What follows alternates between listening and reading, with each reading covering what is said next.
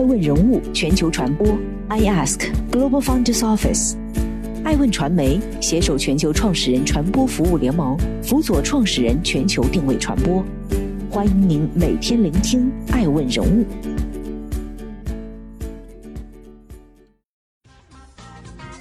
Hello，大家好，欢迎大家的守候。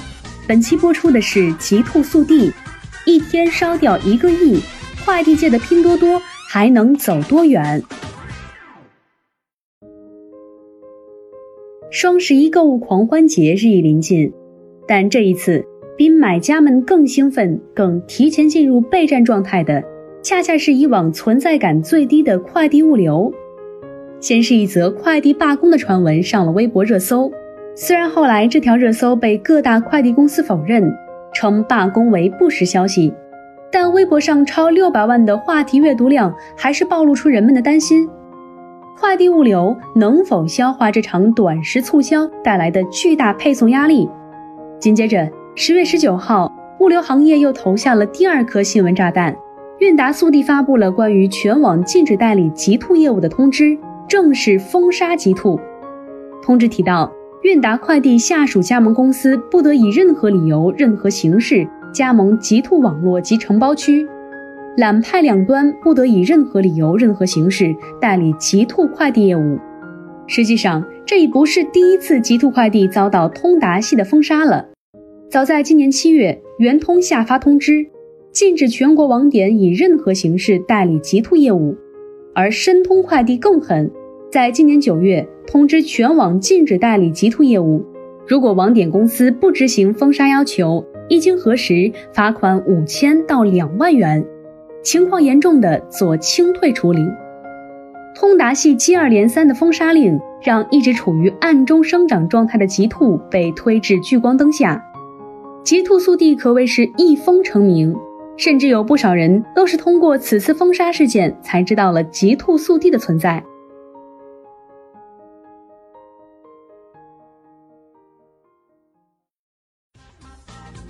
欢迎继续聆听《守候爱问人物全球传播》，正在播出的是《极兔速递》，入局者，一只来自东南亚的兔子。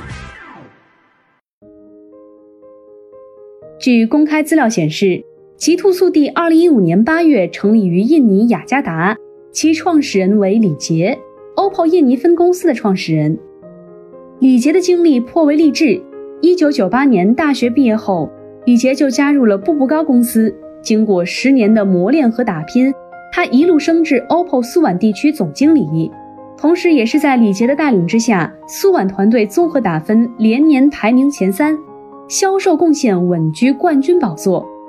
因为李杰的个人业绩的确出众，OPPO 也给予了他特殊的荣誉。公司总部在2015年特别设立李杰奖，借此表彰在销售方面做出突出贡献的个人。二零一三年，李杰只身一人肩负重任，前往印尼搭建 OPPO 走向海外市场的第一站。李杰也果然不负众望，三年后将 OPPO 做成了印尼家喻户晓的智能手机品牌，占据当地市场份额百分之二十，跻身手机行业 Top Two。也正是依托 OPPO 遍布印尼全境的销售网络，李杰将自己的业务由智能手机拓展到快递物流。二零一五年八月，李杰在印尼首都雅加达成立了 JNT Express，也就是后来国内所称的极兔速递。起初，JNT 主要负责 OPPO 手机在印尼全境的配送，随后业务版图不断扩张，陆续在越南、马来西亚、菲律宾、泰国、新加坡等东南亚国家开疆拓土，俨然成为一家跨境综合物流服务商，如同当年做销售一样。李杰做快递物流也同样十分出色，短短两年时间就坐上了印尼快递界的霸主宝座。据媒体报道，成立五年的极兔已经成为东南亚快递行业中的龙头。然而，就是这只来自东南亚的兔子，可不甘心偏安一隅。毕竟，放眼国内的快递市场，不仅盘子大，增速也不低。中国快递业务量占据了全球快递将近一半的份额。据公开数据显示，未来五年内，中国快递业仍将保持百分之二十的行业增速，每年递增约一百亿件。当然，李杰除了不甘心，也有不安心。他曾在一封公开信中表示出，在未来可能被竞争对手猎杀的不安。现在哪个行业竞争不惨烈呢？如果不敢直面对手，不敢正式竞争，何谈长久？即使偏居东南亚，早晚对手都会打进去。我们又何来栖身之所？又怎么独善其身？总而言之，国内快递市场这个局，李杰入定了。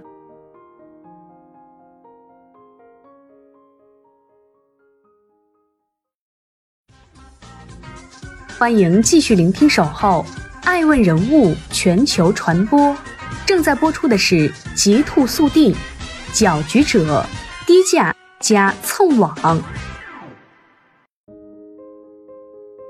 不过，国内快递市场可并不比印尼的白纸一张，而是已经形成了较为完整的物流企业圈。就运营模式而言，国内快递行业已经度过了相互竞争的阶段。现有的顺丰加四通一达体系已经占据了百分之八十以上的市场份额，换句话说，留给极兔的生存发展空间非常小。李杰是个聪明人，他深知在这种情况下，从零开始不如借壳发力。二零一九年，JNT Express 收购上海老牌快递公司龙邦速运，二零二零年三月，李杰才正式进军中国市场。要知道，上海龙邦速运有限公司持有的是国有级许可证，跨省、自治区、直辖市范围经营，这是名副其实的全国快递牌照。并购龙邦速运可谓一举两得：一方面能够获取经营资质，清除政策壁垒；另一方面更能利用龙邦速运在国内运营和积攒多年的网络资源，避免日后的重建和浪费。为了快速组建自己的运输网络，极兔使用了直营加加盟的经营模式，即在核心区域建立自营网点，保证服务质量，同时最大限度利用加盟网点拓展网络覆盖范围。不过，对后者来说，在国内快递市场格局最集中、壁垒最强之时，选择成为极兔的加盟或代理商是需要一番勇气的。这一点仍旧要归功于李杰的老东家 OPPO 和 vivo。跟随李杰转战极兔快递的 OPPO、vivo 渠道商们，过去已达到七八位数的身家，但是他们憧憬着能再造一个 OV 奇迹。就算他们知道入局开局之艰难，也有不少人义无反顾，甚至有人认为不让我加盟极兔就是瞧不起我。他们坚信跟着 OPPO 的人迟早能发财。数据显示，极兔速递成立四个月后，已经达到了五百万的单量。截至今年八月，极兔日均业务量已经超过七百万件。能够取得这样的成绩，单靠加盟商们对 OPPO、vivo 的憧憬和信仰是得不到的。关键还是要靠极兔的低价和蹭网策略。理论上说，加盟商与具体快递公司签订加盟合作，均属于排他合作。即不可再代理加盟其他品牌，否则属违约行为。不过，尽管各家快递公司明令禁止旗下网点同时代理多个品牌，也还有加盟商同时代理多个快递。四通一达均为加盟制快递商，旗下网点的排他性并不明确，特别是在一些偏远地区，这就给了极兔速递占便宜的机会。极兔可以依靠蹭网点的方式搭上通达系的便车。极兔速递的蹭网行为，相当于极兔用四通一达近三十年积累的家底抢生意、争饭碗。这事儿搁谁身上，估计都忍不了。除了蹭网，价格战也是极兔抢夺市场的有力武器。以上海为例，在配送端，其他快递公司配送费为一点二元每件，极兔配送价格为一点五元每件。在寄件端，极兔的每单费用总会比通达系低几毛钱。如果以跨省快递单价来计算，极兔的价格比通达系的最低价还要低两到三元。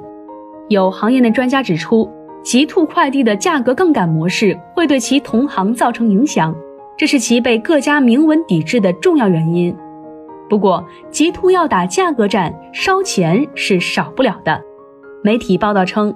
为了达到日单量八百万的目标，极兔速递曾在七八月的冲刺期，每天烧掉近一个亿。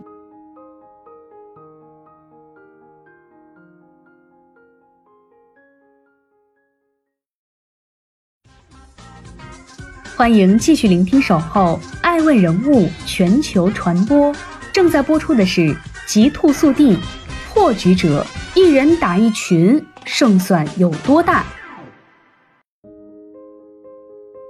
用巨额亏损换指数级增长，这波操作让人越看越熟悉。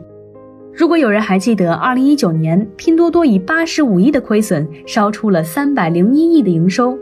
大都要问一句：极兔速递是快递界的一匹黑马，还是快递界的拼多多？其实，李杰与拼多多创始人黄峥之间还真有渊源，这一点从李杰的出身便可略知一二。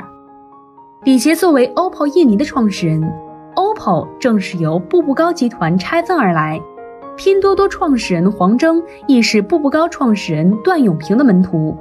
前者也得到了后者的天使投资，如此看来，拼多多的黄峥与极兔速递的李杰，两者关系自然不浅。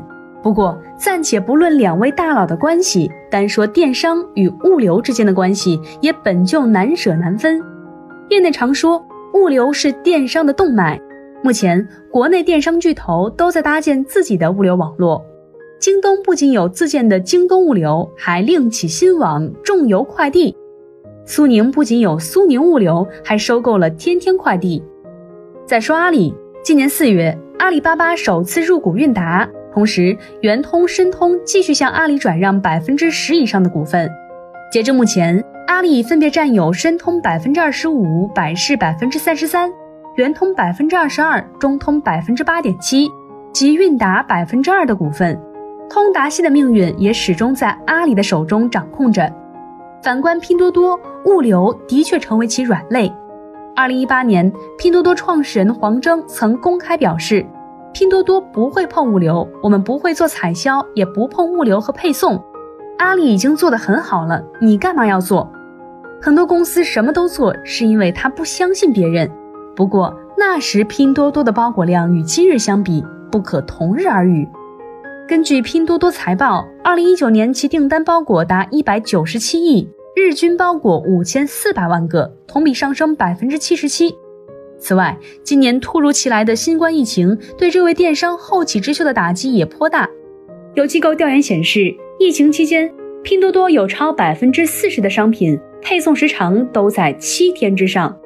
自身业务量的上升与阿里竞争的加剧，疫情期间的教训。无不让黄峥意识到了物流的重要性，此时与极兔的合作就显得更为顺理成章。而极兔也正是靠着拼多多的基本盘，快速占领着二三线城市市场。不过，对于极兔来说，虽然增长势头迅猛，但以其现有的日均业务量来看，尚不足以动摇通达系的行业地位。更不用说，如今正面临着被封杀的窘境。对于极兔速递而言，价格战是其快速争夺地盘的一种有效手段，但能否笑到最后，现在看来恐怕是要打个问号。极兔速递现已靠资本强势入局，但最终是成为一个破局者，还是沦为一个扰乱行业生态的搅局者，或许只有时间才知道答案。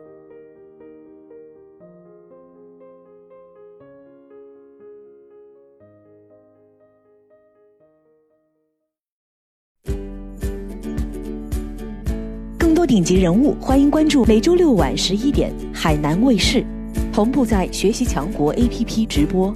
更多完整内容，欢迎关注爱问官网 iask-media.com。更多精彩内容，也可以搜索爱问人物抖音号 iaskleaders。爱问人物全球传播，iask Global Founders Office。